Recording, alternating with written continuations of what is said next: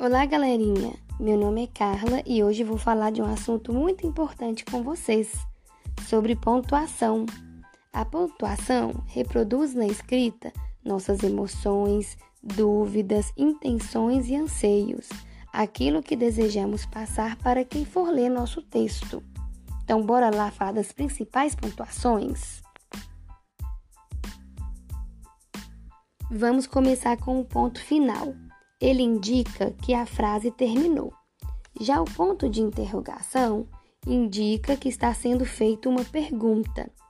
Ponto de exclamação indica admiração, alegria, surpresa e espanto.